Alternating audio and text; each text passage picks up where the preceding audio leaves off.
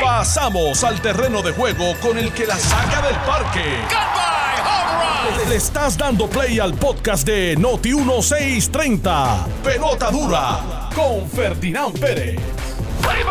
Bueno, mis amigos, ¿qué tal? Bienvenidos a Pelota Dura. Qué privilegio conversar con todos ustedes. Yo soy Ferdinand Pérez. Estamos listos para hacer el mejor programa de análisis de la radio en Puerto Rico, con el respeto de todos los demás compañeros. Aquí está ya don Manolo Sidre, don Carlos Mercader. Vamos a conversar de múltiples temas. Hoy se incorpora don Irving Facio. Pero ¿qué dice la calle, Yun Yun? ¿Qué dice? Ahora en Pelota Dura y Noti 1, ¿qué cuenta la calle?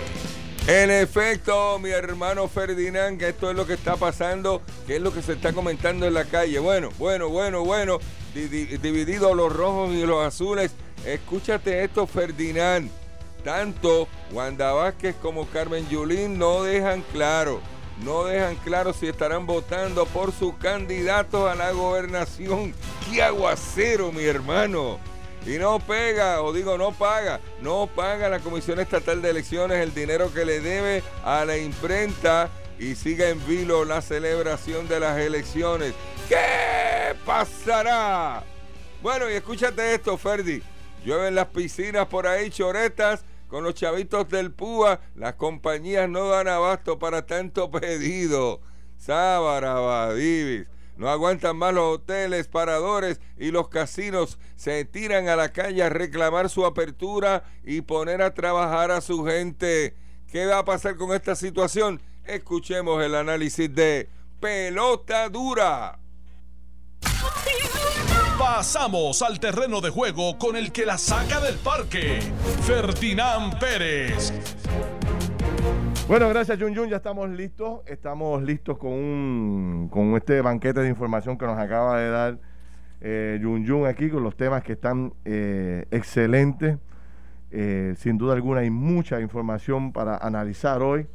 Yo tenía planificado arrancar con el tema electoral, pero como le hemos dado tan duro a ese tema aquí en la estación hoy, voy a posponer el mismo para arrancarlo a las 10 y 30. Pero antes me gustaría reflexionar un poco sobre esta noticia que pone en portada el periódico eh, El Vocero de hoy, donde plantea que llueven las piscinas del PUA. Yo cuando leí el titular les confieso que, nada, ¿cómo el vocero puede llegar a esa conclusión? ¿A quién entrevistaron? Se fueron detrás de la gente a ver si habían pagado la, la piscina con los chavos del PUA. Pero cuando me pongo a leer el artículo, mis amigos, está súper interesante. El vocero eh, conversó con tres compañías que se dedican a la construcción de piscinas. Una de ellas es Caribbean Pool and Spa, la otra compañía es Johnny, Johnny's Pool y la otra es Go Pool and Spa. Esas tres compañías le han certificado al vocero que ha habido un incremento tan y tan grande en la construcción de piscinas caseras que ellos estiman que se van a quedar sin materiales de construcción de piscinas lo que resta del año. Yo digo, ¿cómo? ¿En serio? Cuando me pongo a leer la historia, que la trabaja Ilianexis Vera, eh, plantea que se están construyendo piscinas entre 10 a 15 pies con un costo de 14 mil a 23 mil dólares. Y usted dice, pero, y la pregunta obligada que se tiene que hacer todo el mundo eh, con dos dedos de frente y nos las vamos a hacer nosotros aquí, ¿realmente estamos en tiempos de construir piscinas en nuestras casas? Este es el momento de invertir en la propiedad construyendo piscinas. Bueno, pues podría haber muchas, muchas contestaciones a esas, yo creo que no. Pero lo más increíble es que estas personas, los dueños de las compañías, certifiquen oficialmente que es con fondos del PUA. Y voy a leer un párrafo nada más esta es la entrevista que le hacen al de Caribbean Pool, que se llama el señor Henry Jiménez, que es el propietario de la compañía. Y dice e, este señor que sus nuevos clientes no responden al perfil tradicional del negocio. Y mencionó que hay muchas órdenes de barrios y de zonas rurales. Mis clientes eran personas de clase media, alta y alta, de urbanizaciones con control de acceso. Eso no se está viendo ahora. Este es otro cliente que ante el encierro está invirtiendo en su comodidad para el entretenimiento del hogar y eh, él le llama las piscinas del PUA. Por eso es que de ahí coge el vocero y lo pone en portada porque es el propio dueño de la compañía el que nos está diciendo que se están pagando las piscinas con fondos del PUA. Son gente que no tenía los recursos económicos antes, gente de clase media o clase media baja, que no invierte tradicionalmente en estas áreas, pero ha decidido utilizar el dinero para esto. Dice eh, más adelante, la tendencia comenzó a notarse después de marzo, o sea que coincide con el tema de, la pandemia. No descarta que de continuar la tendencia haya en la isla una escasez mayor de materiales particulares para la construcción de piscinas en Puerto Rico. Entonces, cuando usted analiza esa historia y busca los datos económicos más recientes publicados por el Departamento del Trabajo, que plantea que el 60% de la, de, la población en Puerto Rico vive bajo los niveles de pobreza, que yo eso lo pongo entre comillas siempre, me gustaría ahorita debatirlo con ustedes. El 60% de la población vive en los niveles de pobreza y que el 20% de la población está desempleada, o sea, más de 200 mil personas. Lo que plantea entonces eh, eh, en Puerto Rico es la falta de prioridades, como la falta de una cultura de enseñanza de ahorro en el país. Y plantea también, leyendo un poco las redes, cómo las diferencias en las clases, eh, en las edades, es el comportamiento de la gente. Gente de mayor edad, gente ya entrando en la tercera edad, jamás utilizaría el dinero de los chavos del PUA para invertir en una casa. ¿Por qué? Porque tiene esa cultura de ahorro y sabe lo importante que es el dinero. Aquellos que no han vivido la cultura de ahorro, que no la conocen y que no saben la importancia de tener cuatro pesos guardados, de tener unos chavitos ahí por si te enfermas, tener un chavito por si tienes que este, asistir a un hijo tuyo, cualquier cosa que pudiera surgir como emergencia dentro de la familia, tú sabes lo importante que es el mantener eh, unos ahorros en tu cuenta. Entonces, coger el dinero para esto pues levanta una bandera grandísima y sin duda alguna, bueno, pues entonces también llega el debate. ¿Realmente hay la necesidad que se plantea públicamente Manolo Sidre y Carlos Mercader? ¿Realmente hay esta necesidad cuando la gente que no tiene los recursos, que cualifica para coger los chavos del PUA, coge el dinero y se compra una piscina o construye una piscina? No es la piscina plastiquita azul 10 por, 10 por 15. De, 10 por 15 que le llaman la Infinity esta. No, este es 10 por 15 en cemento de 13 a 23 mil pesos. Exactamente.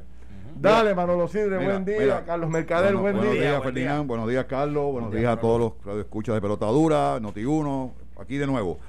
Este, este contexto de mal llamado PUA eh, hay que ampliarlo a una realidad que no queremos aceptar.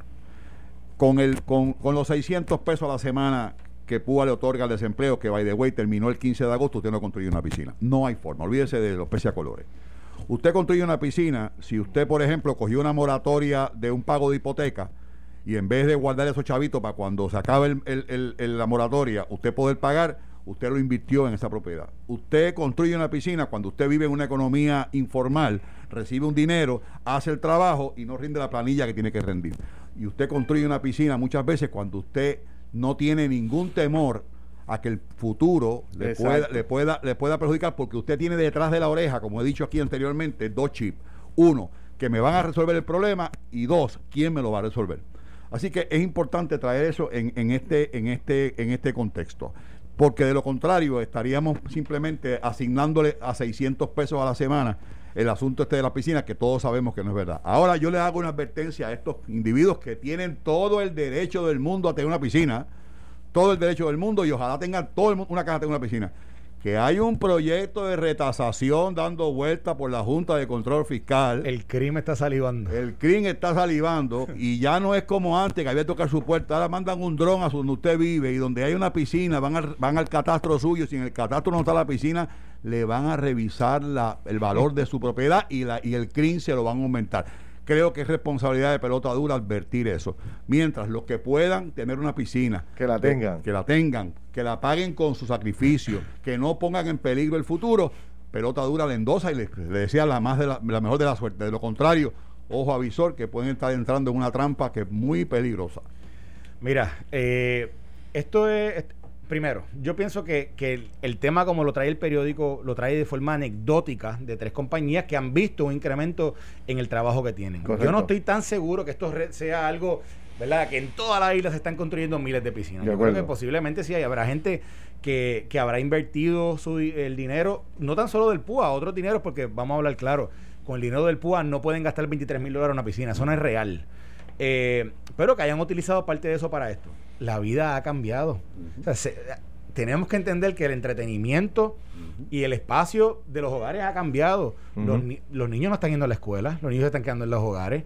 Eh, no se puede ir a la playa, que es por lo general donde la gente los fines de semana va y, hace esparcimiento y, y disfruta eh, en su tiempo de su tiempo libre, su tiempo de ocio. Así que el tiempo en el hogar es muchísimo más. Y, el hecho de que hayan decidido hacer una piscina, mira, es parte posiblemente de ese cambio que también las personas han hecho en sus eh, eh, vida diaria. Así que yo, yo creo que si esa es la decisión que toman, pues, ¿verdad? Que la tomen, como dice Manolo, consciente de que, de que el dinero, si es dinero del PUA, el dinero del PUA se va a acabar ya mismo. Y de que, por eso, de que eso no, de que estas ayudas no van a continuar. Y consciente de que, de que tienen que hacer planes para lo que viene, porque la economía va a seguir sufriendo ahora. A mí sí me preocupa algo que dice esa noticia que no tiene que ver con esto, que con necesariamente con los chavos que se utilizan para las piscinas, y es que las mismas, las mismas eh, personas de las compañías que, narran su anécdota dicen ya casi no tenemos ni materiales para construir piscinas. Quiere decir que le están dando duro. le, están dando duro, pero fíjate de algo. Nosotros estábamos hablando aquí ayer que queríamos que la economía se moviera y que entendemos que hay fondos para la construcción. Y yo me pregunto, y cuando, y cuando ¿verdad? esos otros fondos que, que están allí, que nosotros entendemos que se deben utilizar, eh, se comiencen a utilizar para reconstruir casas, para, para reparar carreteras, para hacer nuevas nuevas comunidades, para relocalizar eh, eh, comunidades, viviendas. ¿Hay materiales en Puerto Rico para eso? Hay, hay gente para trabajar eso. Y eso eh, es, algo de nuevo que sale la noticia que no necesariamente tiene que ver con el issue que estamos discutiendo, pero levanta unas interrogantes serias sobre lo que es la industria de la construcción y los materiales, etcétera. Ahora, eh, cuando, cuando tú escuchas estas, estas estadísticas del Departamento del Trabajo y escuchas las estadísticas de los niveles de pobreza, a veces yo me pregunto si realmente esos números son realmente, eh, uno los puede evidenciar.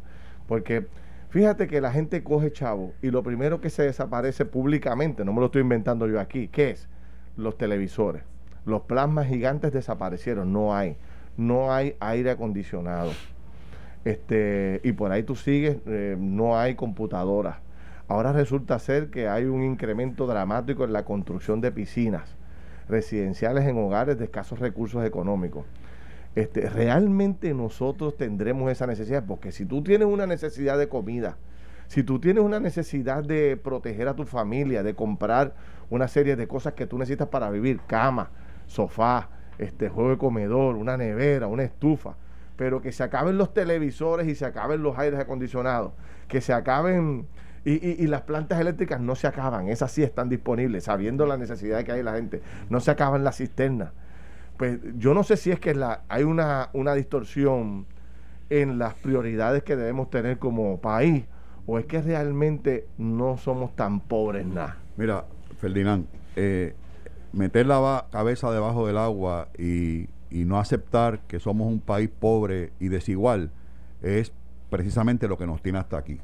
En Puerto Rico hay pobreza, lo que no hay es cultura cultura para entender que cuando te llegan 600 pesos a tu bolsillo, no es para comprarte un televisor. Pero yo me pongo en los pantalones de un residente del barrio Matrulla de Orocovi, por mencionar un barrio, que, vive en una casa modesta, que, que, los, que no hay ningún tipo de entretenimiento porque no hay un parque, no hay unas facilidades, no hay nada.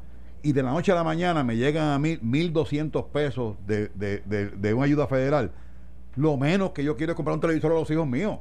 es lo menos que yo quiero hacer. y, cuando usted, cuando los que hemos dormido sin aire acondicionado, sabemos lo que es el calor. Claro. Óigame, y si usted tiene una, una, una, serie de ventajas que tenemos, lo, tienen las personas que viven de, bajos ingresos, que tienen un flat fee de energía, que no importa lo, el equipo que tengan, pagan una cantidad mínima. Pues usted quiere dormir con aire acondicionado. Yo he entrado a casa, Ferdinand, de proyectos de interés social, que el aire no se apaga nunca. Yo he entrado a casas de interés social donde hay tres televisores plasma, uno en cada cuarto. Pero ese es el único entretenimiento que existe. ¿Sabe qué es lo malo? Que a las 10 de la mañana de un martes están en la casa. Y el miércoles a las 10 también están en la casa. Y el jueves a las 10 también en la casa. Es una economía que no produce. Sí. Pero, pero en términos de pobreza y desigualdad, somos el quinto país en el mundo y el, que, y el que quiera retar eso no está viviendo en Puerto Rico. Aquí hay una pobreza extrema. Lo que pasa es que. Pero yo estoy consciente, yo la veo. Hambre, pues ¿por qué el comedor escolar es importante? Porque el muchacho ya tiene la cultura en la casa que si no desayuno en el comedor, paso hambre. Porque o mi mamá no me cocina, porque por falta de comida en el, en el refrigerador no es. Mira, súmale, a eso las ventas de autos nuevos se han incrementado dramáticamente de los últimos meses para acá. O sea, ha habido meses que se ha vendido más carros que en los meses de años anteriores. Y cuando haces un pequeño sondeo y hablas con los dueños de los dealers, en gran medida la gente está utilizando ese dinero que le envía el dinero del PUA para darlo de pronto para comprarse el carro. Bueno, pero si ese es el caso. Y, y, oye, yo lo puedo justificar en muchos casos porque hay gente que necesita transportación. Ya es, hora, ya es hora de que hay gente que, que cambie el cajito. de, de, carro viejo. Sí, pero, si ese es el caso. ya quedan bien pocos carros viejos, carros, carros viejos, viejos de verdad. Quedan bien poquitos en Puerto Rico. No, no, no hay. Si ese es el caso, y nosotros aquí no somos pitonizos, pero sabemos que si ese es el caso y el dinero se gasta, ¿qué va a pasar en enero, Manolo?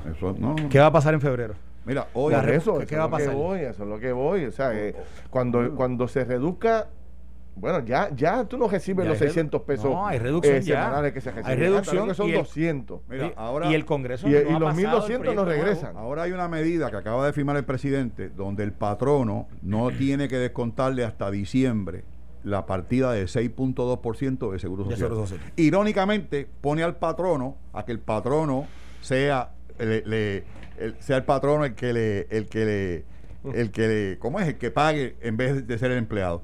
Ese 6.2 puede representar 10, 12 pesos a la semana. Por cuatro son 40 o 50 pesos. ¿Dónde van a ir ese dinero? Es para el gasto. No dile, ahorro. Dile al vecino que te llame ahorita, chico. Estás en el aire. Y, de nuevo, y yo creo que aquí hay que enfatizar en lo que decía Manolo, las condiciones que a veces vive nuestra gente. Eh, ¿En qué la gente se... O sea, ¿qué, ¿qué, hace la gente para esparcir? Imagínate una, un hogar que tiene tres o cuatro hijos, cuatro niños. ¿Y qué, hace, qué hace durante la semana o un fin de semana que están los cuatro niños trepando paredes? Trepando paredes que no tienen opciones. Pues, obviamente buscan este tipo, o sea, otro tipo de alternativa y máximo si lo pueden tener en la casa, bien.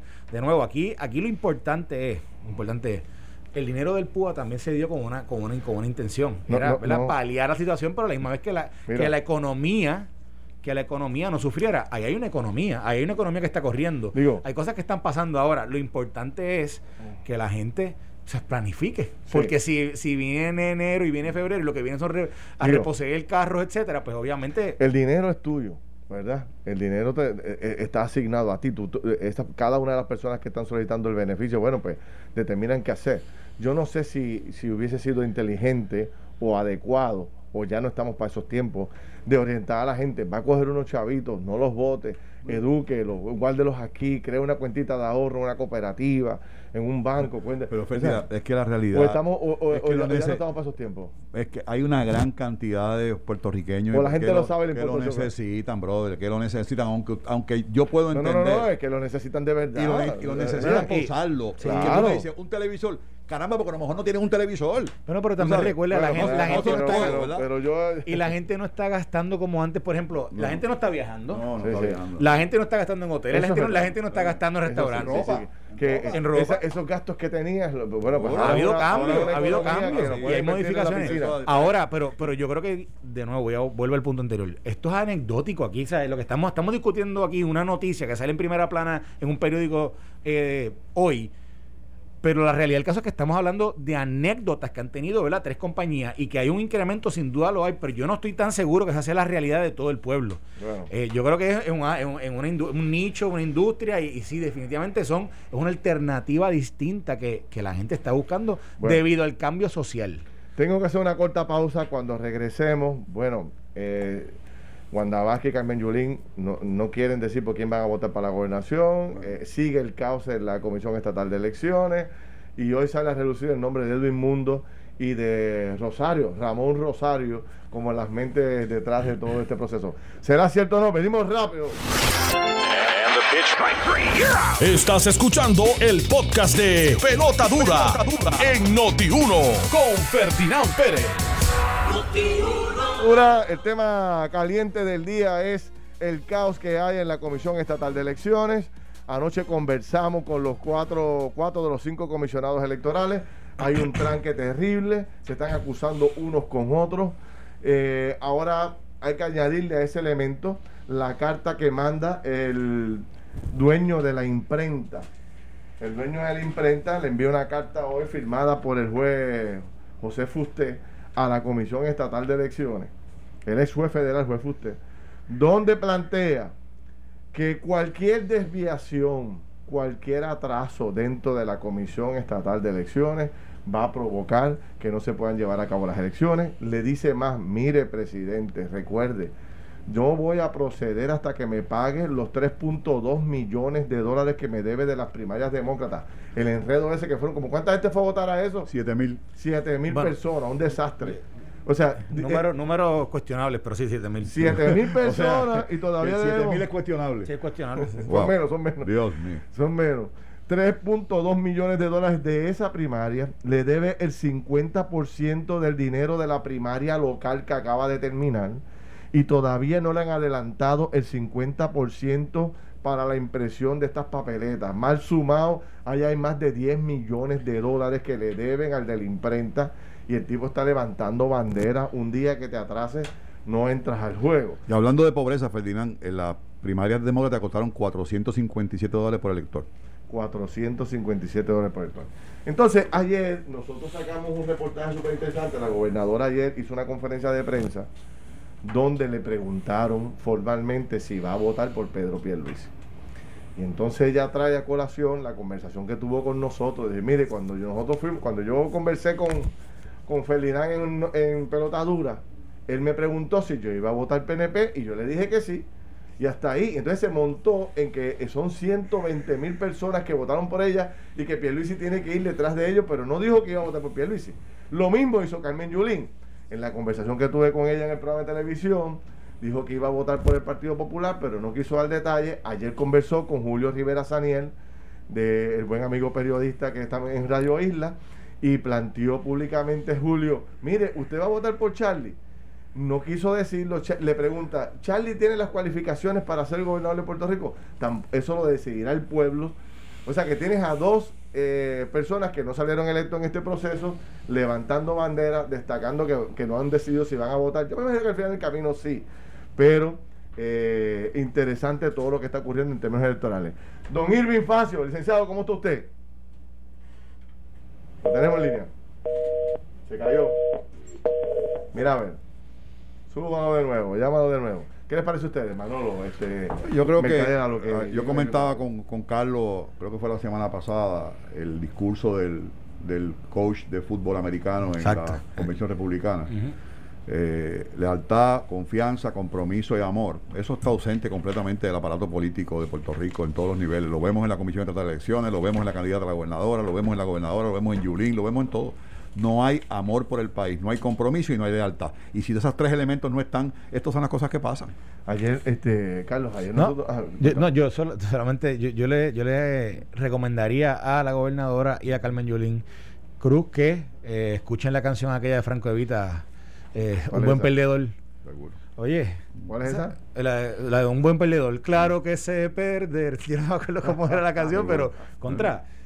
Esto es, esto es, yo, no sé qué es lo Pero no es parte de la estrategia. bueno, posiblemente una estrategia para mantenerse relevante, mantenerse, para que te den cariño, te pero, pero fíjate, y te ofrezcan. Pero fíjate, aquí, aquí hay un problema. Aquí estamos a sesenta y pico de días de, las de las elecciones y me parece que, que, le hacen un daño aún mayor a, a, las aspiraciones de cada uno de sus, de sus candidatos y a la institución, y a la institución que, que cada uno de ellos representa como partido el hecho de que ellas sigan en este juego, ¿verdad? Este TGMNG de, eh, ¿verdad? Sí, los quiero, pero no los quiero. Y, siempre, siempre caminando, ¿verdad? Por, la tangente. A mí me parece, y particularmente personas que se enfrentaron al proceso, decidieron dar el paso adelante y que el pueblo dijo, ok, alguna gente lo respaldó, pero respaldamos mayoritariamente al otro. Así que yo, creo que deberían aceptar eso. Digo, siempre ha ocurrido. El que pierde, pues siempre se va disgustado, se va con, el, con la puñalada en la espalda y se va molesto.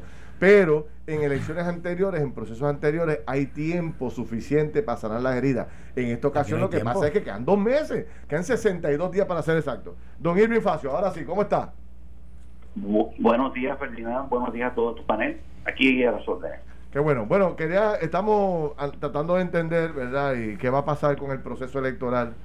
Este, todo este asunto ahora de que sigue este tranque. Carlos, tú tenías una, noticia que acaba de salir del nuevo día. Sí, acaba, acaba de salir una noticia que dice que se han desestimado cuatro de las seis querellas que habían contra el comisionado electo, contra el presidente de la Comisión Estatal de Elecciones. Incluyendo la de Dalmau. Eh, eh, incluyendo la de Dalmau, porque dice que, que a Dalmau le, le, pidieron que mostrara causa eh, o que mostrara prueba de, la legitimación activa y que no presentó causa supuestamente. Pero entonces dice es un, que le dan oxígeno al presidente. Exacto. Y bueno, hasta el 8 de septiembre dan una vista donde va a tener creo que son 20, 40 minutos, uno no, 20 minutos para presentar eh, el comisionado electoral popular y Yaramari Torres y 10 minutos al presidente para contestar. Irving, ¿cuál es tu análisis de todo lo que está pasando en términos electorales?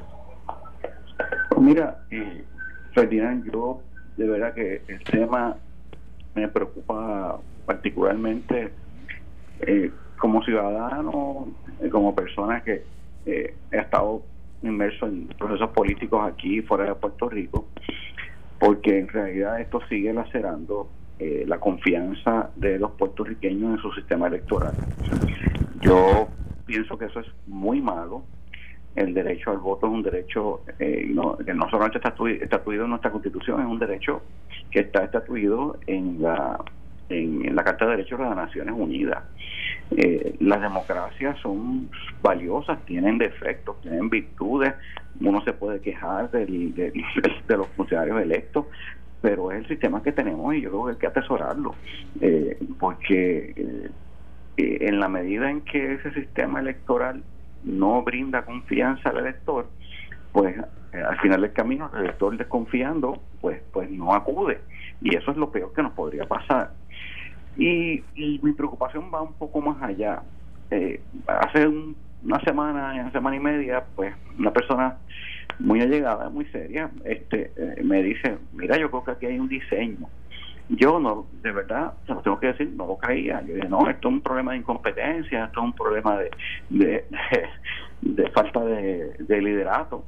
Pero tengo que decirles que hoy después de lo que yo vi anoche en tu programa, Pertinente, eh, yo pienso que aquí posiblemente, eh, y particularmente lo voy a decir, yo creo que el Partido Nuevo Progresista, en la medida en que ven que tienen pocas probabilidades de prevalecer en esta elección, pues lo que están buscando es que poca gente vaya a votar.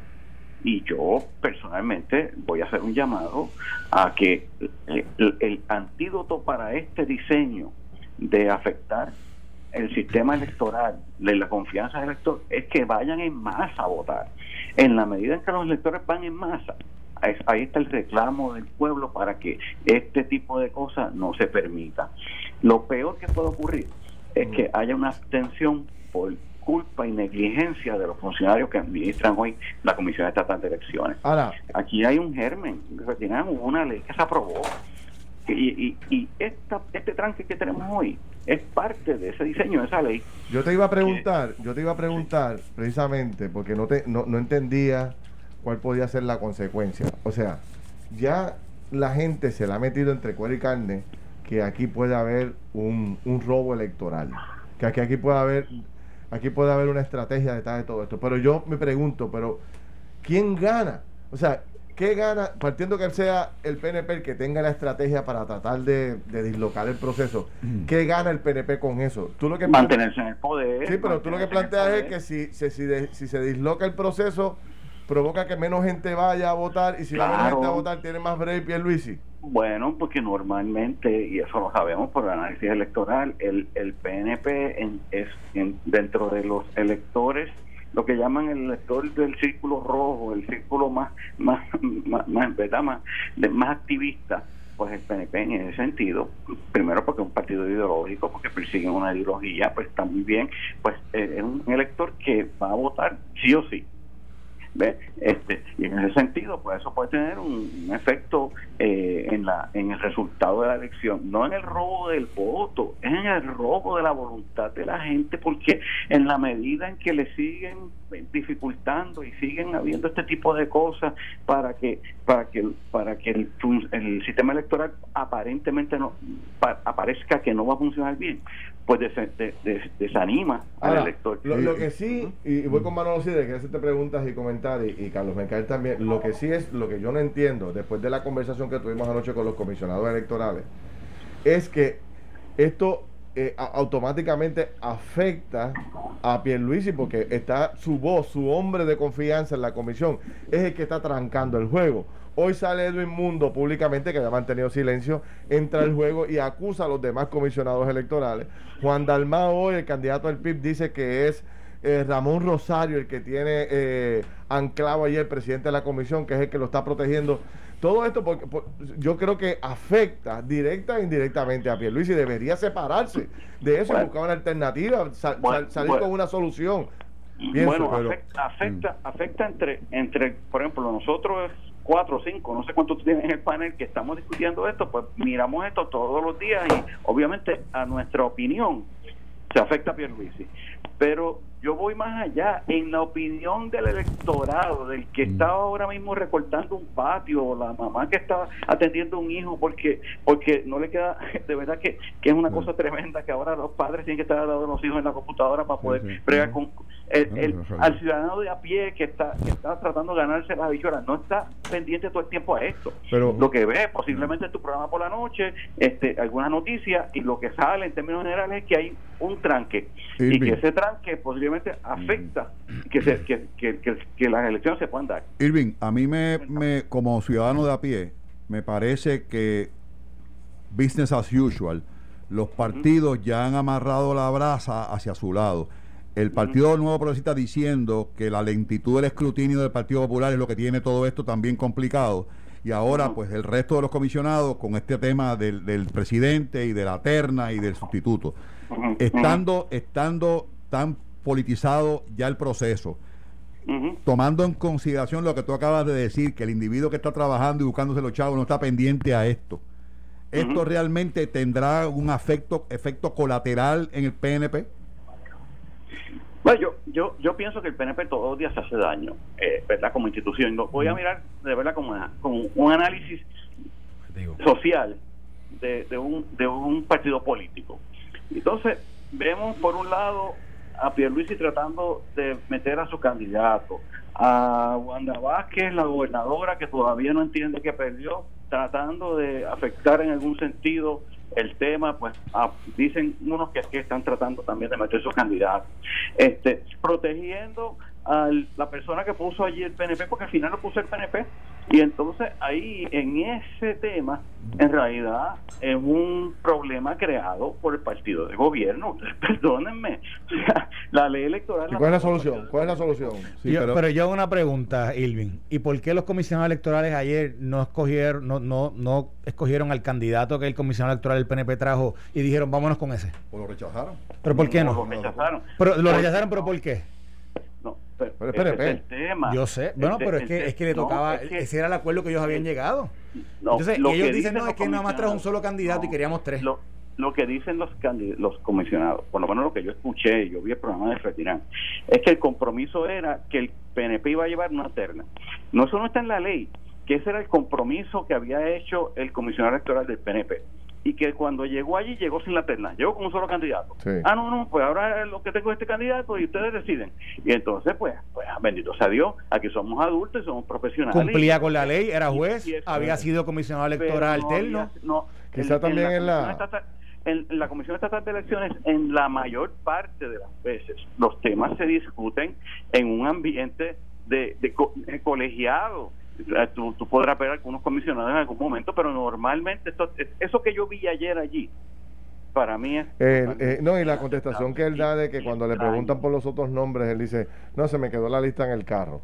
Entonces, eso, es mal chiste. Eso es mal chiste. en serio, que tú no te sabes los tres No, no, no, le quedó muy mal eso, pero, pero yo, al punto, mira, Ilvin, es que yo, yo entiendo el punto que tú estás trayendo y, yo creo que nosotros hemos sido críticos eh, duros del, del, contra el presidente y de nuevo que yo que nosotros entendemos que realmente el presidente debió haber renunciado por, por, por, ¿verdad? por voluntad propia, que esto no, nunca debió haber llegado hasta donde, a donde estamos ahora mismo.